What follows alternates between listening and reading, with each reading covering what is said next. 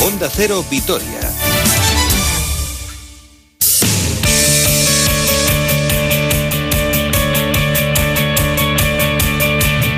14 minutos para las 2 de la tarde. Hola de nuevo, Roberto Vascoy. Hola, Susana, ¿cuánto tiempo? ¿Qué tal? Votando el balón de baloncesto porque el Vasconia, ¿pero qué les ha pasado? ¿Un calendario de locura? Sí, tiene un calendario de locura, aunque no van a tener que coger el transporte, con mucho transporte público, el autobús pero o el coche particular porque todos los partidos van a ser en el Bues Arena, pero todos de Euroliga, empezando por el de esta noche, un auténtico partidazo frente al Fenerbahce a partir de las ocho y media, aunque la verdad es que los turcos no llegan, ni mucho menos en su mejor momento. Cuatro victorias y cuatro derrotas llegan de perder de 42 puntos la pasada semana en el Palau, un equipo que sigue teniendo grandes estrellas, sobre todo Nando de Colo y Vesely, además de Lorenzo Brown, entrenados por Igor Koskosov, pero es un equipo que está generando muchos muchas dudas en este inicio de Euroliga que la verdad está siendo muy raro con el tema de las eh, suspensiones o mejor dicho aplazamientos de partidos. Por ejemplo, acaba de comunicar la competición que se aplazan los partidos del Olympiacos previstos para esta semana, el de mañana en el Palau frente al Barcelona y el de el viernes, el partido del viernes de los griegos frente al conjunto del Villerban. Pero centrándonos en el partido de esta noche, los turcos siguen siendo un rival temible pese a que no lleguen ni de lejos en su mejor momento y así lo reconoce Tadas Sedekerskis. Es un gran equipo, siempre aspira a ganar la Euroliga, tiene grandes jugadores. Eh, esta temporada ya demostraron que, que, que, están jugando muy bien, que ganaron partidos importantes, sí que perdieron piezas importantes, pero también ficharon grandes jugadores. Yo creo que el equipo está muy bien y estoy seguro que vamos a estar preparados un eh, Tadas Kerskis que está en su mejor momento desde que llegó al Vasconi hace muchísimos años. Ha tenido un montón de cesiones en Araberri, en Huesca, Miraflores eh, y después en su país, tanto en el Nevecis como en el Neptunas Clapeida. El otro día jugó 15 minutos frente al Obradoiro y sin duda disputando minutos importantes ya y de calidad con el Vasconia eh, y habla de cómo está viviendo a nivel personal esta situación. Estoy muy bien, eh, la verdad que estoy teniendo un poco más de protagonismo, eh, el coach me demuestra un poco más de confianza, entonces tengo que seguir haciendo, eh, entrenando duro, entrenar duro, en los partidos pues intentar aprovechar mis minutos y seguir. Hablábamos antes de cómo llega el Fenerbahce, tampoco es que este TD Systems Vasconi esté en su mejor momento, dos victorias y cuatro derrotas con dos partidos aplazados frente a Alba y frente a Zenit, dos triunfos frente a Real Madrid y Kinky y tres, eh, perdón, cuatro derrotas frente a Estrella Roja, Barcelona, Villerban y CSK. Tres que estaban en el guion, la de Villerban sí que escoció un poquito más ese esa pérdida, ese partido perdido aquí en el Bues Arena por 86 a 88. Habla Sedekerskis de cómo está el equipo y también de que la juventud, divino tesoro, a veces pues le puede pasar eh, eh, factura al equipo. Eh, tenemos que seguir jugando nuestro juego, demostrar este carácter, la intensidad, la defensa y estar listos en ataque. Ah, pues yo creo que somos equipo nuevo, equipo muy joven, uno de los más jóvenes, entonces igual al final nos falta eso un poco de experiencia, igual algunos partidos nos faltó, faltó un poco de suerte también, pero yo creo que esto vamos a resolver. Y escuchamos por último al eh, joven jugador lituano de 22 años haciendo balance de esa victoria el pasado domingo frente al Obradoiro. Pues muy bien, la verdad.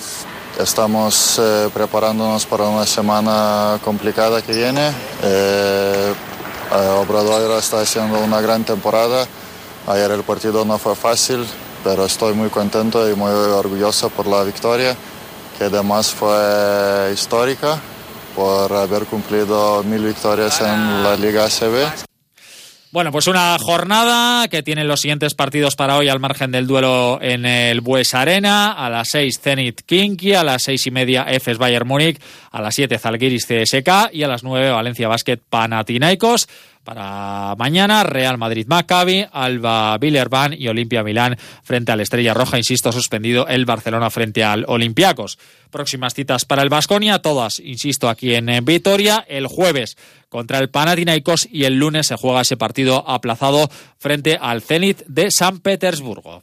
Hablamos ahora de fútbol. Ayer compromiso de la selección de Euskadi. Con victoria 2-1 para el combinado dirigido por Javier Clemente. y Muniain adelantó a la selección vasca en el minuto 10. Moya empató en el 70 y Unai Núñez puso el triunfo en el minuto 93. Por cierto, Unai Núñez que está de enhorabuena porque hace unos ratitos ha anunciado su ampliación de contrato con el Atlético hasta el año 2025. Tenía hasta 2023 y además con esta modalidad tan curiosa que hacen en el Athletic de no poner cláusulas de rescisión a los futbolistas, como se hace, por ejemplo, en el fútbol inglés. Un partido donde vimos a Manu García que salió en el minuto 55 y volvió a formar parte. Se ha mostrado el capitán del Deportivo Alavés muy satisfecho con la experiencia. Estaban convocados también Martín Aguirre Gaviria y el guardameta Rich Castro, pero ninguno de los dos tuvo minutos. Un Alavés que hoy ha realizado una nueva sesión de entrenamiento preparando la cita del domingo a las 9 de la noche en Mendizorroza frente al eh, Valencia, ya con Manu y Martín incorporados. Volverá J. Peleteiro después de cumplir partido de sanción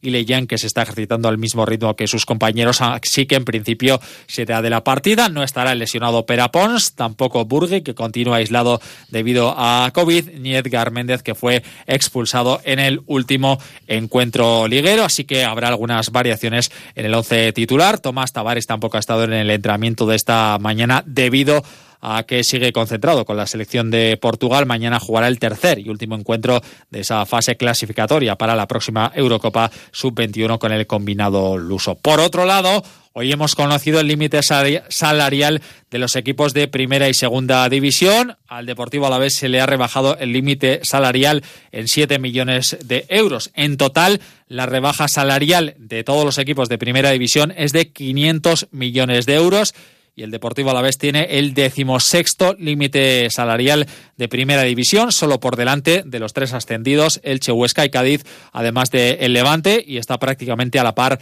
con la Sociedad Deportiva Eibar. Las diferencias son abismales. El límite salarial del Real Madrid es de 468 millones de euros, el límite salarial del Elche de 34 millones de euros. Así que las diferencias son más que, más que abismales. Y por otro lado, mañana hay jornada para el Deportivo Alavés B, que jugará el partido aplazado de la primera jornada a las 5 de la tarde en el Estadio Ungal frente al Real Unión, con la baja de Abde, que se lesionó de gravedad el pasado fin eh, de semana. Semana exigente para los de Iñaki Alonso y así lo reconoce el técnico Irundar. Bueno, la verdad que tenemos una semana pues complicada, pues porque jugamos en Lezama, miércoles vamos a Irún y luego recibimos, creo que es a Morevieta, me parece, en casa. Entonces es una semana muy exigente tenemos una plantilla corta, hoy se nos han lesionado dos chicos.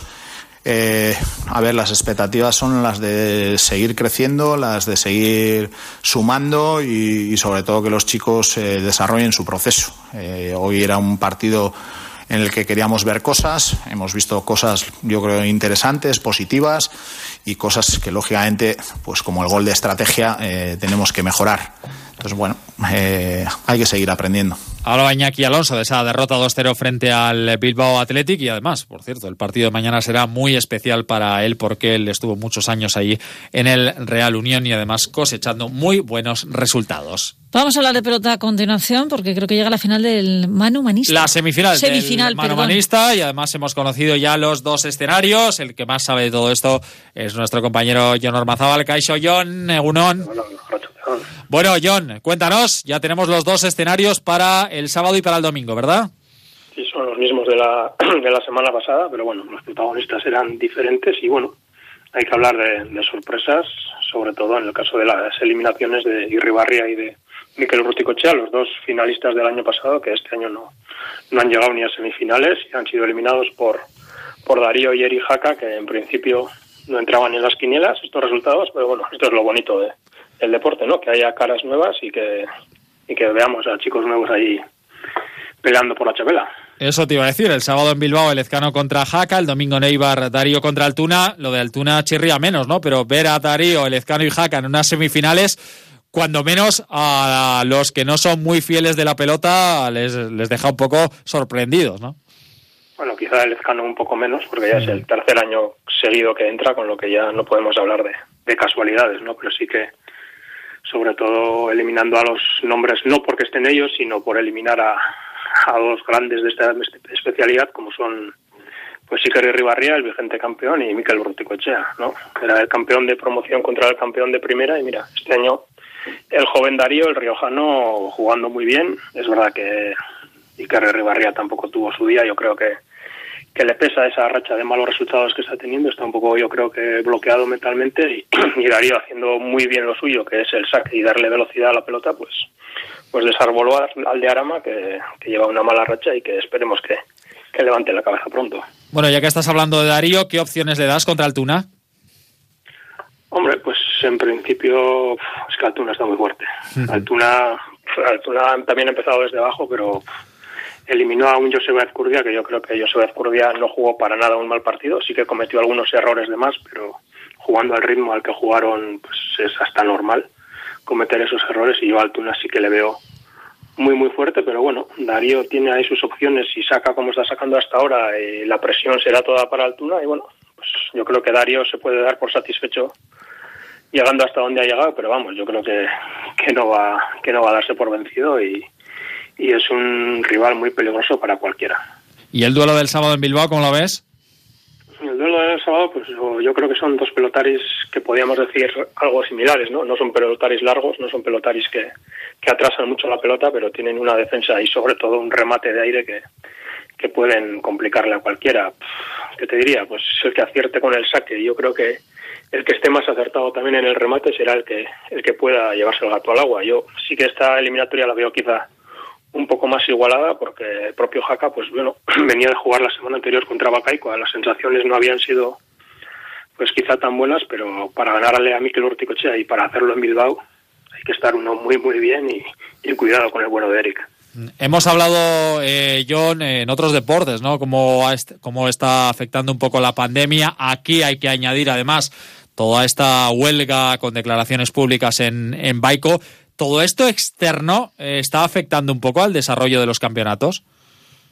Sí, sin duda, sin duda. Yo creo que el partido del sábado, el del domingo en Eibar, por poner un ejemplo, el de Altuna y, y no se va a ocurrir, yo creo que fue un partidazo. Quizás no se ha valorado en su debido medida y mucho es por, por eso, ¿no? Por la ausencia de público. Yo creo que de haber estado en la Estelena llena, pues nos hubiese parecido un partido muchísimo mejor yo creo que a José Azcurria también le perjudicó porque hubo un momento como en el que se salió del partido y ayer yo hablaba con Joaquín Echaniz y me decía eso también, ¿no? Que quizá él de la figura del poetillero la ve siempre necesaria y quizá en estos partidos tan fríos sin nadie en el frontón todavía más. Y yo creo que en ese sentido sí que está que está afectando. Lo de la huelga está afectando sin duda. Las preparaciones no han sido las mismas. Eh, los pelotaris tampoco tienen un plan de cómo todavía no sabemos cuando se acaba el manomanista qué es si van a jugar el cuatro y medio, si se va a terminar el parejas que se quedó a medias y sí que por supuesto que influye y mucho. Perfecto, compañero John Ormazábal, es que ricasco, Agur. De acuerdo, Agur. Bueno, pues con la pelota terminamos, Susana, y mañana te contaré lo que pasa esta noche en el Bues Arena. Efectivamente, y más cosas, espero. Sí, sí, algo más. Por favor, alguna cosita más. Gracias, Roberto, hasta mañana. Hasta mañana. A ustedes les digo lo mismo, feliz tarde de martes, ya ven qué tiempo estupendo tenemos para disfrutarles. Espero mañana a las doce y media todos aquí, más de uno a la basta. Entonces cuídense mucho. Un beso, adiós.